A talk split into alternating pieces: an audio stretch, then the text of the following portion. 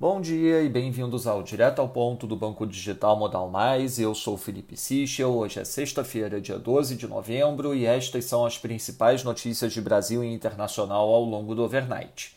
Começando pelo Brasil, destaque para a divulgação de resultados do Banco Digital Modal Mais em comunicado público ontem após o fechamento do mercado.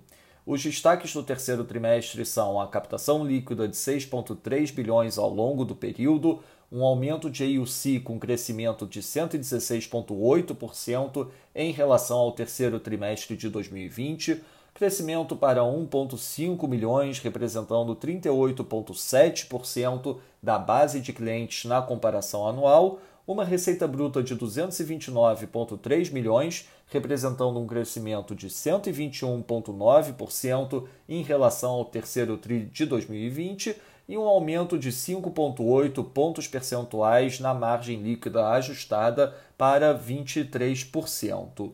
Todas as informações relativas ao resultado estão disponíveis na página web do Banco Modal.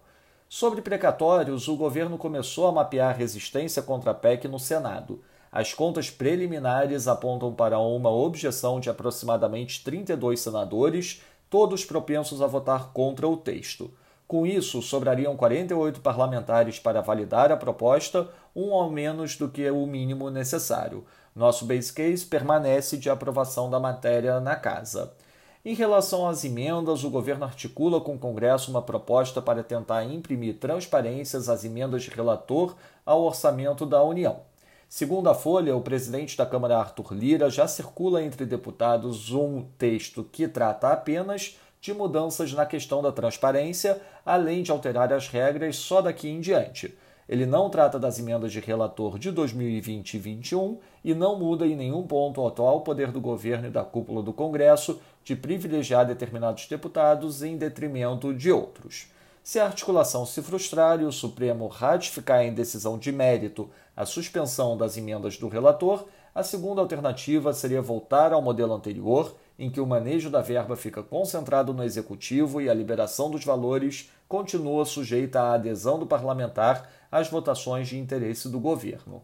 Passando para o setor internacional, nos Estados Unidos, segundo o Washington Post, a decisão sobre o próximo chair do Fed deve ser anunciada ainda antes de Thanksgiving. O artigo destaca que a Lael Brainerd é mais alinhada à agenda econômica do presidente. Já o presidente Biden aprovou legislação que proíbe empresas como a Huawei e a ZTE de receberem licenças para novos equipamentos que possam trazer riscos à segurança nacional dos Estados Unidos. Na zona do euro, o REN do Banco Central Europeu afirmou que gargalos na cadeia logística podem perdurar até o final de 2022, mas que por enquanto ele não observa efeitos de segunda ordem da aceleração inflacionária.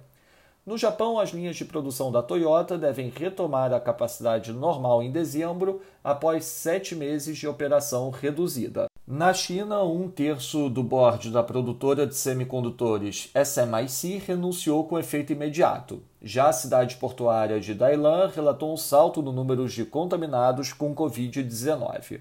Na agenda do dia, destaque às 9 da manhã para a divulgação da PMS aqui no Brasil e ao meio-dia, a divulgação do JOLTS nos Estados Unidos e também University of Michigan Consumer Sentiment. Nos mercados, o dólar index no momento operando praticamente flat, o peso mexicano desvaloriza 0,35%, enquanto o rand sul-africano valoriza 0,03%.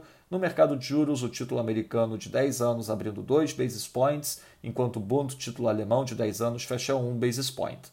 No mercado de ações, o S&P Futuro avança 0,10%, enquanto o DAX avança 0,05%. Já no mercado de commodities, o WTI cai 1,45%, enquanto o Brent cai 1,21%. Lembrando a todos que no domingo divulgaremos o nosso Before Market Opens antes da abertura dos mercados internacionais. Essas foram as principais notícias do overnight. Um bom dia a todos, um bom final de semana e feriado. Até o nosso próximo podcast direto ao ponto do Banco Digital Modal Mais na terça-feira.